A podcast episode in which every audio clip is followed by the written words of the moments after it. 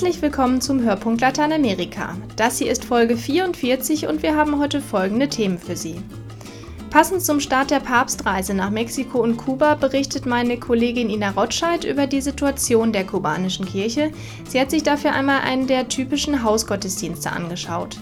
Mein Kollege Wolfram Nagel hat ein Elendsviertel in Paraguay besucht und ist auf ein ganz besonderes Musikprojekt gestoßen, das der Initiator einmal unter dem Motto zusammenfasste: Wer tagsüber Mozart spielt, wirft nachts keine Fensterscheiben ein. Wolf-Dieter Vogel hat in Mexiko einen Padre besucht, der Migranten Unterschlupf gewährt, die auf ihrer Flucht in die USA von den Güterzügen stürzen. Und ich habe mir den Film Kahlschlag, der Kampf um Brasiliens letzte Wälder angeschaut, der gerade in den Kinos angelaufen ist. Mein Name ist Mareile Landau.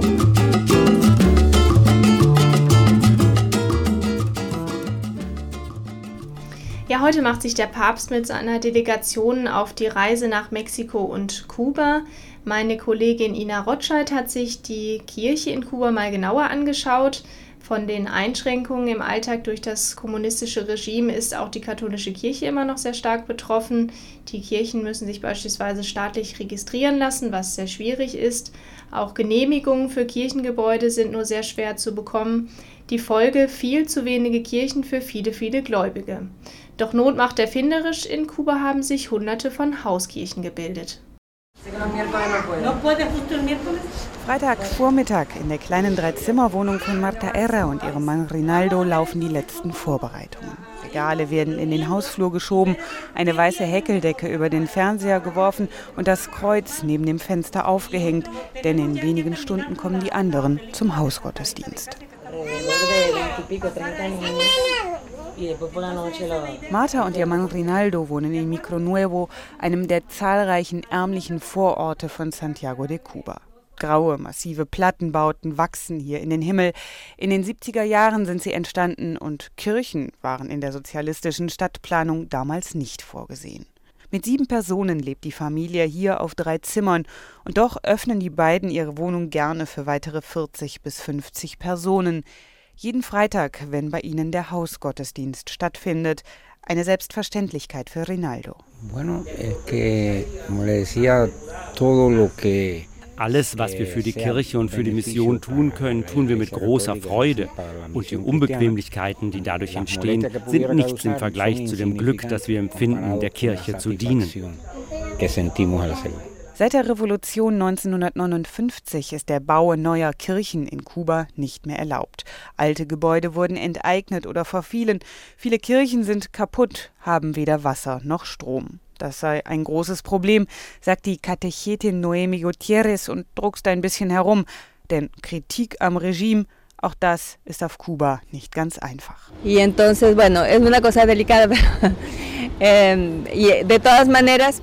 Das ist ein bisschen heikel. Es gibt viele Orte im Land, wo die Kirche schon lange nicht mehr präsent sein kann. Darum haben wir vor 13 Jahren angefangen, Familien zu besuchen. Daraus sind irgendwann die Hausgottesdienste entstanden, um das Wort Gottes zu ihnen zu bringen.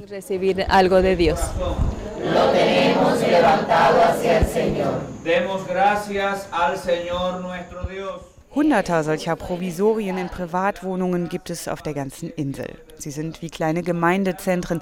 Hier trifft man sich, hier wird getauft und hier lernen auch die Kinder den Glauben. Denn auch Religionsunterricht oder katholische Schulen gibt es auf Kuba nicht. Und einmal in der Woche feiern sie in dem kleinen Apartment der Familie Erra den Gottesdienst. Auch der Priester José Manuel ist an diesem Vormittag gekommen. Die Casas de Mission sind weit weg von der nächsten Kirche, aber hier gibt es kleine Kerngemeinden. Hier wird der Glaube geformt.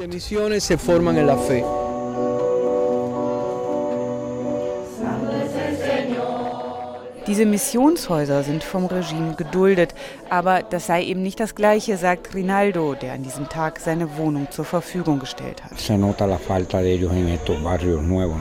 Man merkt schon, dass in diesen neuen Stadtvierteln die Kirchen fehlen.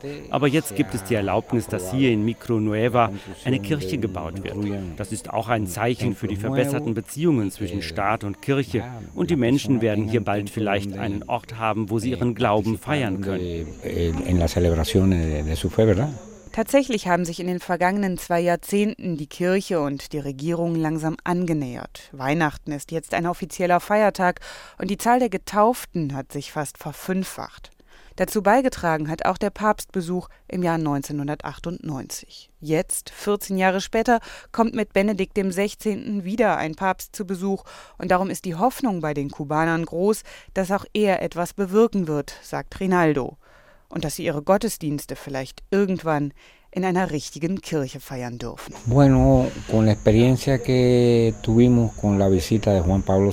Nach den Erfahrungen mit Johannes Paul II. freuen wir uns natürlich alle auf diesen Besuch. Er brachte uns einen Wandel und viele spirituelle Impulse. Und auf alles das hoffen wir jetzt wieder.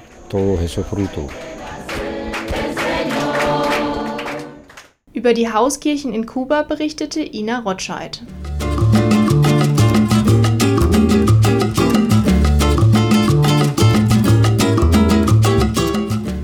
Paraguay ist eines der ärmsten Länder Lateinamerikas. Die Wirtschaft ist unterentwickelt, die Arbeitslosigkeit hoch. Korruption beherrscht den Alltag und die Mehrheit der Bevölkerung lebt in bitterer Armut. Wie auch in anderen südamerikanischen Ländern versuchen Nichtregierungsorganisationen und auch die Kirche diese Not zu lindern und den Menschen eine Perspektive zu geben. Wolfram Nagel hat ein Elendsviertel in der Hauptstadt Asunción besucht und ist auf ein ganz besonderes Projekt zur Armutsbekämpfung gestoßen. Die Straßen sind unbefestigt, die Häuser bestehen aus Holz und Blech, das die Bewohner von der nahen Müllkippe geholt haben. Immer wieder fahren zweirädrige Pferdekarren mit aufgetürmtem Sammelgut vorüber. Warum kommen die Leute hierher? Das ist Staatsland. Hier werden sie nicht vertrieben, wenn sie ein Stück besetzen. Das Land gehört keinem. Die meisten kommen aus dem Landesinneren. Die kommen von ihrem Acker, haben aber keine Ahnung von städtischer Kultur, vom Überleben in solchen Elendsvierteln. Sie sind dann völlig schockiert, weil sie merken, dass sie in der Stadt noch viel schlechter leben als in ihren Dörfern. Dabei haben sie sich das Leben hier paradiesisch vorgestellt. Sagt Ricardo González mitten im größten Elendsviertel der Hauptstadt von Paraguay. Er leitet die Sozialpastoral, also die Sozialseelsorge in der Erzdiözese Asunción. Sie waren immer Kleinbauern. Das Einzige, was sie wissen und können, ist, wie man Landwirtschaft betreibt. Hier gibt es keine Landwirtschaft. Und deshalb können sie nur das eine machen, Müll zu sammeln dort auf der Müllkippe. Sie leben vom Müll und sie leben auch im Müll. Vor den winzigen Bratterbuden türmen sich unbrauchbare Abfälle. Hier und da pickt ein Huhn, grunzen ein paar Schweine. Der Bach am Rande der Wischa stinkt und ist voller Unrat. Müllfahrzeuge und Lastwagen bringen ständig Nachschub für die Recycler. Als Kleinbauer wird es immer schwieriger zu überleben. Deshalb verkaufen die Campesinos ihre wenigen Hektar Land an die Großgrundbesitzer und bekommen dann Geld, womit sie neu anfangen könnten. Aber das verschwenden sie dann für unnötige Dinge, die sie hier gar nicht brauchen. Und wenn man sich hier umschaut, dann kann man ahnen, dass auch die Promiskuität sehr hoch ist. Die Familien zerfallen, es gibt viele Schwangerschaften. Und mit dem Zuwachs an Kindern werden die Probleme noch schwieriger. Sagt Ricardo González und benennt eines der größten Probleme in den Elendsvierteln des Landes. Das Hauptproblem ist die Drogensucht. Die Drogen kommen sehr billig rein. Paco, das ist Crack. Ein teuflisches Zeug, das die Jugendlichen schnell zugrunde richtet. Aber es wäre zu viel gesagt, alle Kinder wären hier drogensüchtig. Sie haben ja die andere Seite gesehen. Da sind auch Kinder, die zur Schule gehen, die mit Begeisterung Instrumente lernen, die sich organisieren und disziplinieren. Auch das ist die Realität in diesem Elendsviertel von Asunción. Je weiter man sich von der Müllkippe entfernt, desto fester werden die Häuser. Hinter einer hohen Mauer klingt Musik eines Orchesters. Es ist eine Schule mitten im Elendsviertel. In einem Klassenraum sitzen etwa 20 Schüler mit Geigen, Gitarren, Schlaginstrumenten. Ein junger Lehrer dirigiert. Auch er stammt aus dem Viertel, hat Musik studiert und lebt nun vom Unterricht.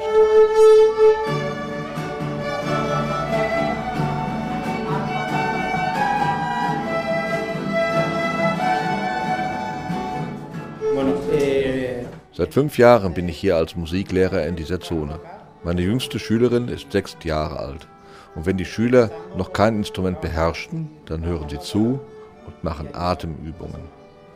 Aber Ziel ist, dass sie wenigstens einen Ton spielen können, wenn sie nach Hause gehen. Und am Jahresende schauen wir, in welcher Stufe die Kinder weiter lernen können. Semestral mensual. Für die kleine Noeli, die seit drei Jahren hier lernt, ist schon heute klar, ich will einmal eine große Gitarristin werden. Das hat mir immer gefallen. Es gibt ja auch berühmte Gitarristinnen. Wir wohnen alle in der Nähe. Ich habe noch eine Schwester, die spielt Violine. Draußen auf dem Schulhof stehen ein paar Mütter und warten auf ihre Kinder. Es sind Mütter aus dem Viertel. Es ist eine sehr einfache Gesellschaft. Die meisten Eltern arbeiten als Müllsammler auf der Müllhalde. Die holen alles raus, was man noch verwerten kann. Plastik, Karton, Holz, Metall, um es weiter zu verkaufen. Aber da verdient man nicht viel. Das reicht für ein Essen am Tag. Die Kinder bekommen zum Glück ihr Essen in der Schule. Sie bekommen auch Hilfe von der Kirche, von der Kinderpastoral. Die Mütter empfinden es als großes Glück, dass ihre Kinder ein Instrument lernen, dass sie jeden Tag zur Schule gehen können, zumal in einem Viertel, das nachts von Jugendbanden heimgesucht wird wo es immer wieder Tote bei Schießereien gibt. Wir wurden von Sonidos eingeladen und so sind unsere Kinder in diese Schule gekommen. Aufgrund unserer wirtschaftlichen Lage könnten wir die Kinder nie zu einer Musikschule schicken. Deshalb sind wir froh, dass sie hier sind und wir hoffen, dass es weitergeht.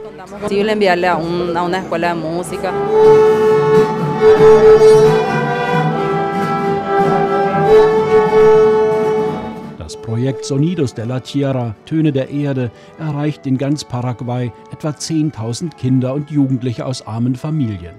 Gegründet wurde es vor neun Jahren von Luis Saran, Leiter der Philharmonie von Asunción. Sonidos ist eine private Initiative, die von kirchlichen Organisationen wie Adveniat unterstützt wird. Wir nutzen die Musik, um bei den Schülern Vertrauen in sich selbst zu wecken. Die Beziehungen zwischen den Menschen werden harmonisiert. Derzeit ist Sonidos de la Tierra ein gut ausgebautes soziales Netz geworden. Es erreicht die meisten Menschen in Paraguay. Nicht nur die Kinder, sondern auch die Eltern. Bildung und Selbstbewusstsein, das ist der Schlüssel für ein besseres Leben, sagt der weltbekannte Musiker, der selbst aus einer armen Bauernfamilie stammt. Wir haben inzwischen in ganz Paraguay mehr als 150 Spielstätten oder Kerngemeinden, wo wir arbeiten. Es sind kleine Musikschulen, die sind gratis. Die werden von den Leuten vor Ort selbst verwaltet, gewöhnlich von den Eltern, die bei uns spielen. Zweierlei wollen wir schaffen. Sie sollen eine Werteerziehung bekommen und gute Musiker werden. Werte wie Toleranz, demokratische Erziehung, Respekt vor anderen, aber auch Fantasie und Kreativität, um in das eigene Leben investieren zu können.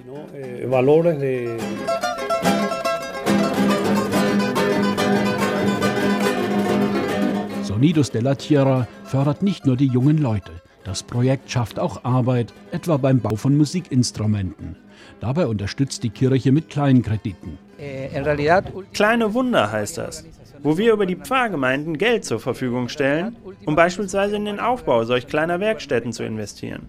Und die Zinsen sind extrem niedrig. Die zurückgezahlten Beträge werden gleich wieder für neue Projekte ausgegeben.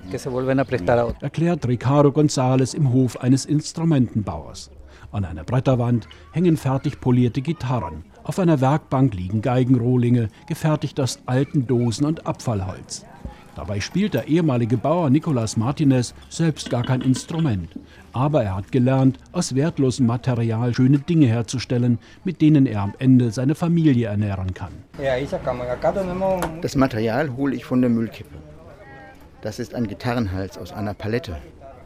Ich baue sechs Gitarren in der Woche. Die baue ich ausschließlich für Sonidos. Ich baue die nur zusammen.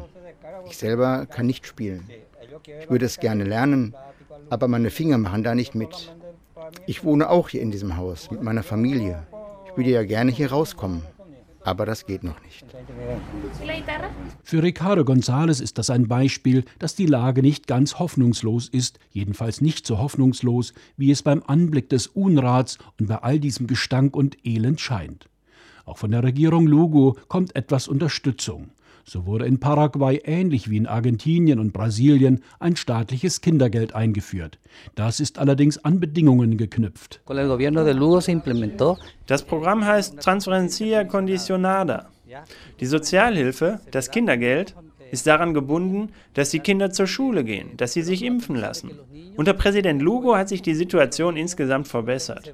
Das ist ganz ähnlich, was Lula in Brasilien gemacht hat. Die Opposition versucht zwar zu blockieren, Sie gibt die Auszahlungsraten nicht frei. Aber insgesamt hat es geholfen, das Elend etwas zu mildern, ganz klar. Es kommen aber immer neue Landflüchtlinge in das Viertel.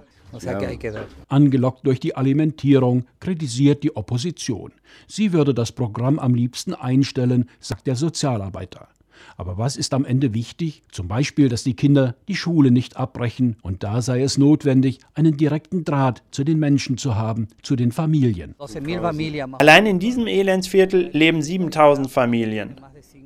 Wir erreichen wahrscheinlich so 40 Prozent. Das ist sehr viel. Es gibt Einzelne, die auch in der Kirche engagiert sind. Aber wir machen unsere Hilfe nicht abhängig, wer in die Kirche geht oder nicht. Wir helfen jedem, wir begleiten alle. Wir wollen die Menschen befähigen, bessere Arbeit zu finden, als Müll zu sammeln. Und in Einzelfällen geben wir auch Beihilfen, damit Kinder aufs Gymnasium gehen können oder auf die Universität. Gerade diese Nähe zu den Menschen sei ja die Stärke der Kirche, auch wenn nur wenige in den Gottesdienst kommen.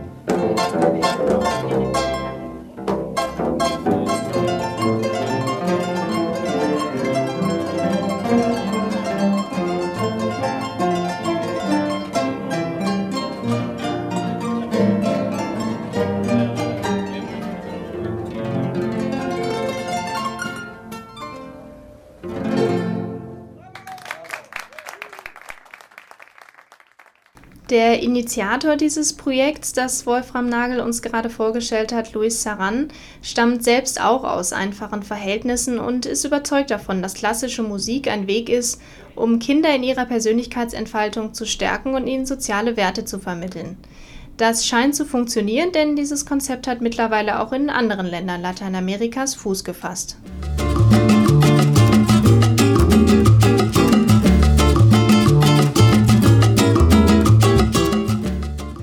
Als Migrant durch Mexiko reist, lebt gefährlich.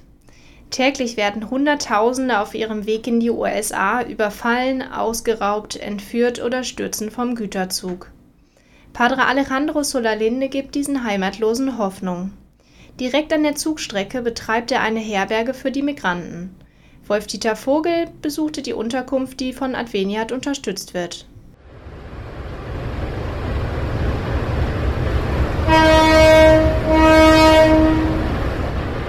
Wenn die Bestie kommt, beginnt für den Pfarrer Alejandro Solalinde und seine Leute ein neuer Einsatz.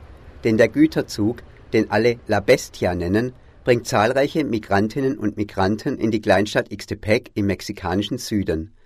Menschen aus Honduras, Guatemala oder El Salvador, die sich auf den Weg in die USA gemacht haben. Für sie hat der Priester eine Herberge geschaffen, ein Ort, an dem sie sich stärken können, bevor die gefährliche Reise in den Norden weitergeht. Auch der Honduraner Noel Canales ist mit der Bestie angekommen. Für ihn ist die Unterkunft ein wichtiger Zwischenstopp. Hier können wir uns besinnen und ausruhen, bekommen etwas zu essen und sammeln neue Kräfte.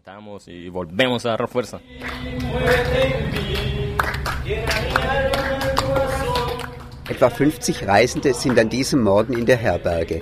Einige von ihnen nehmen an einer Messe teil, andere waschen die wenigen T-Shirts und Hosen, die sie in ihren kleinen Rucksäcken mit sich tragen. Viele haben bereits Schlimmes hinter sich.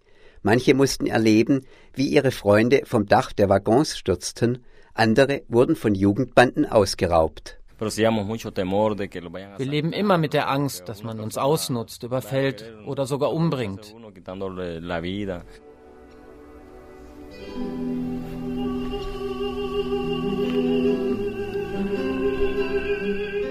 Padre Solaninde weiß, dass die Reise die Menschen emotional sehr belastet.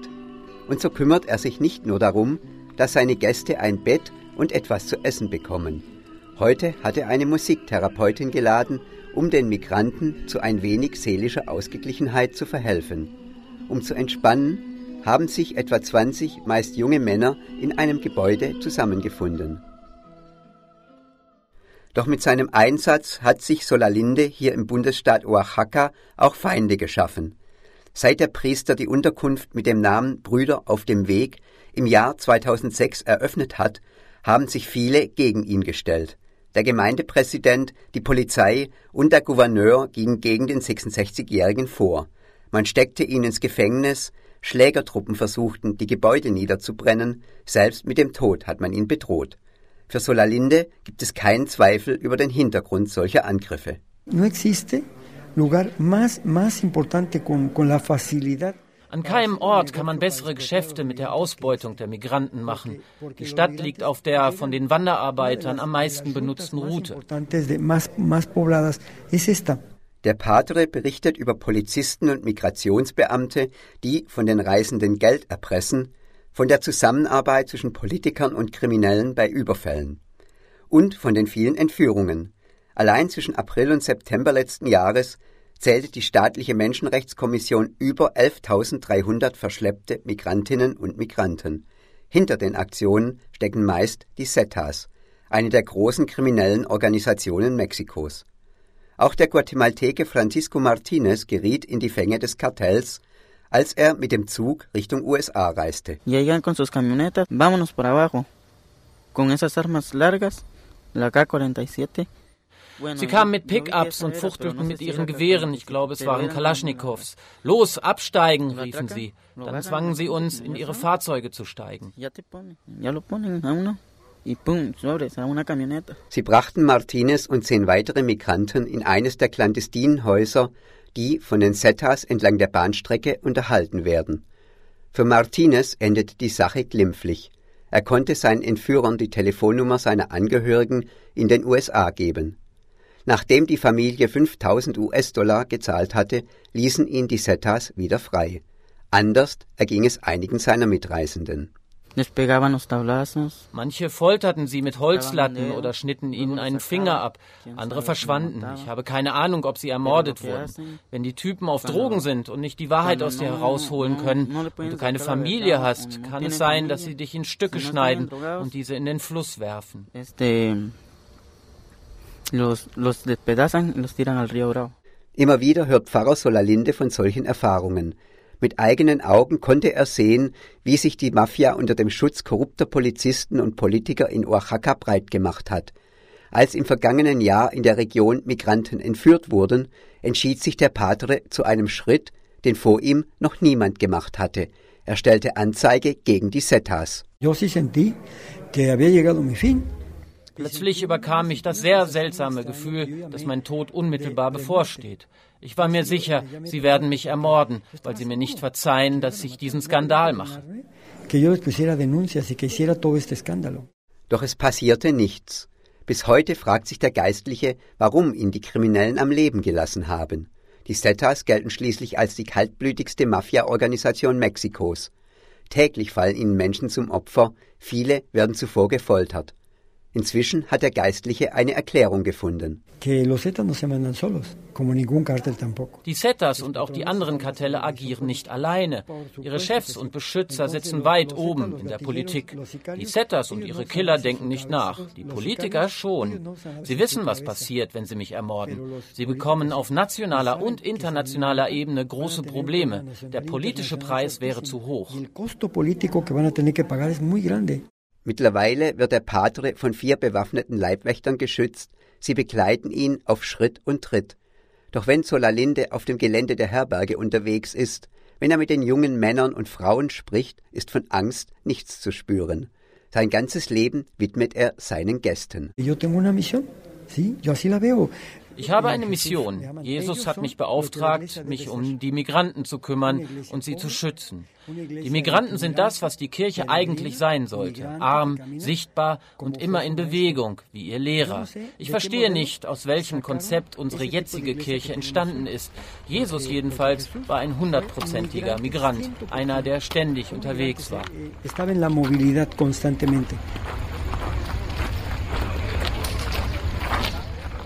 Der Honduraner Noel Canales und seine Freunde machen sich indes wieder auf den Weg.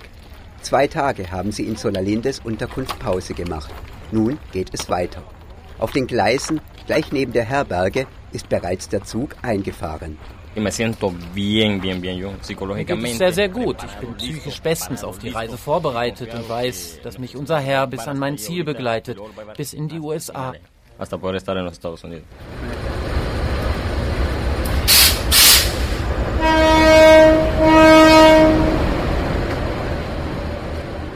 Über eine Herberge für Migranten und die Arbeit von Padre Alejandro Solalinde in Mexiko berichtete Wolf-Dieter Vogel.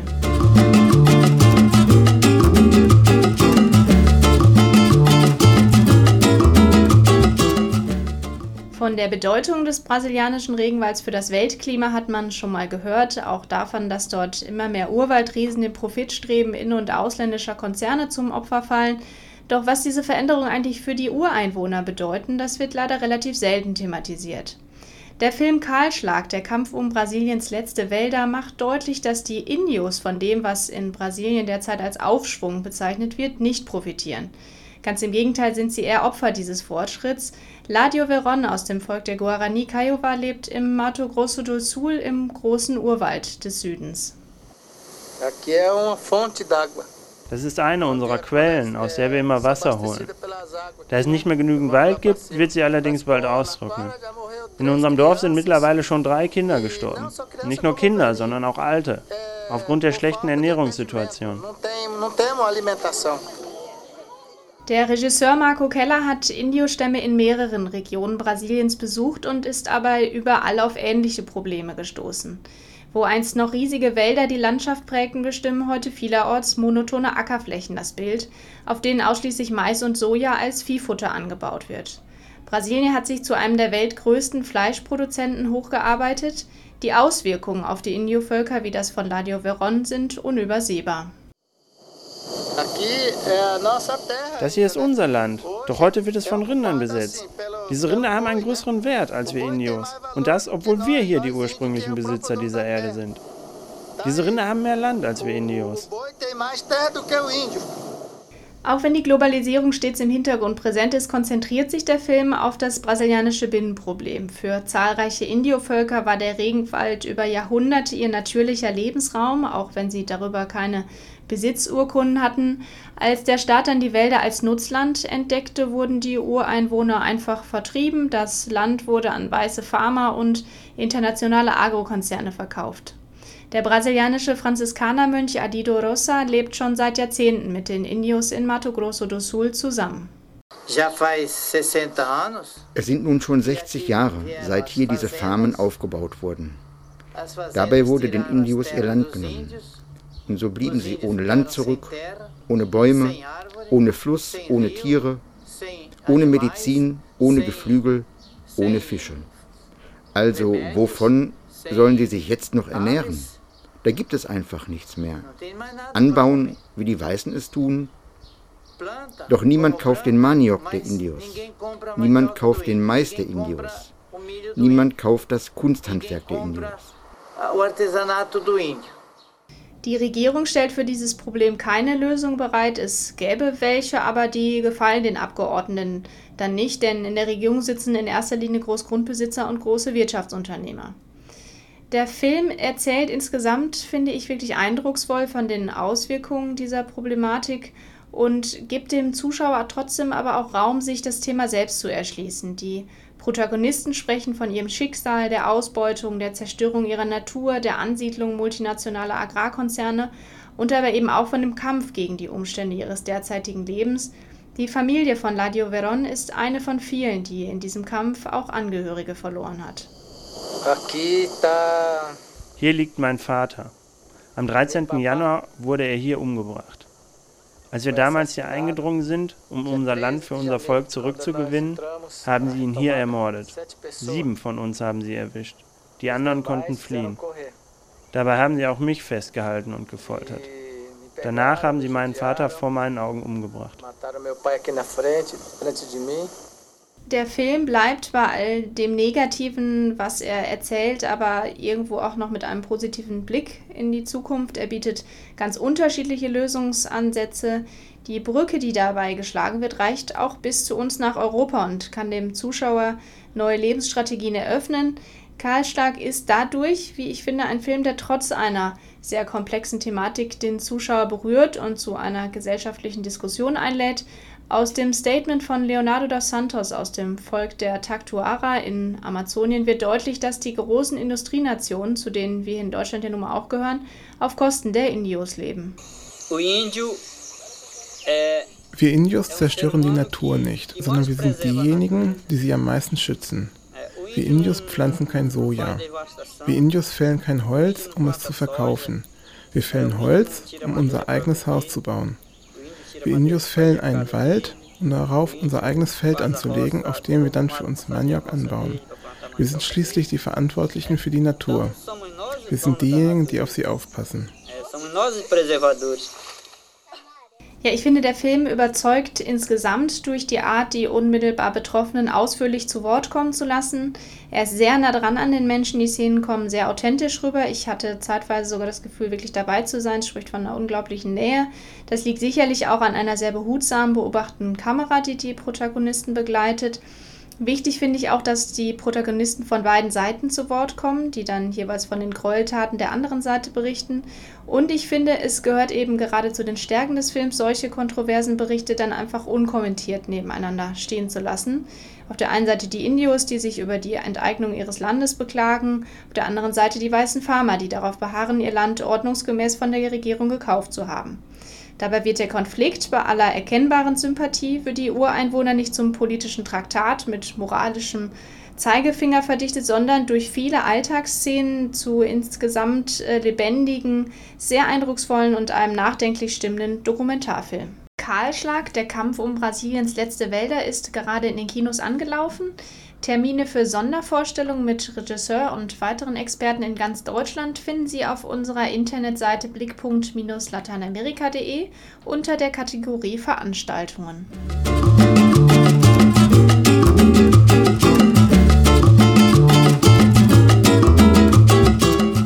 Das war der Hörpunkt Lateinamerika für dieses Mal. Vielen Dank an Ina Rotscheid, Wolfram Nagel, Wolf-Dieter Vogel, Caroline Kronenburg, Annika Sophie Duhn, Christian Frevel, Sergio de Sousa, Roman Krupp, Jörg Dietzel und Felipe Ribeiro für ihre Mitarbeit. Sie finden Links zu den Themen aus dem Podcast auch auf unserer Internetseite hörpunkt-lateinamerika.de. Mein Name ist Mareide Landau. Tschüss und bis zum nächsten Mal.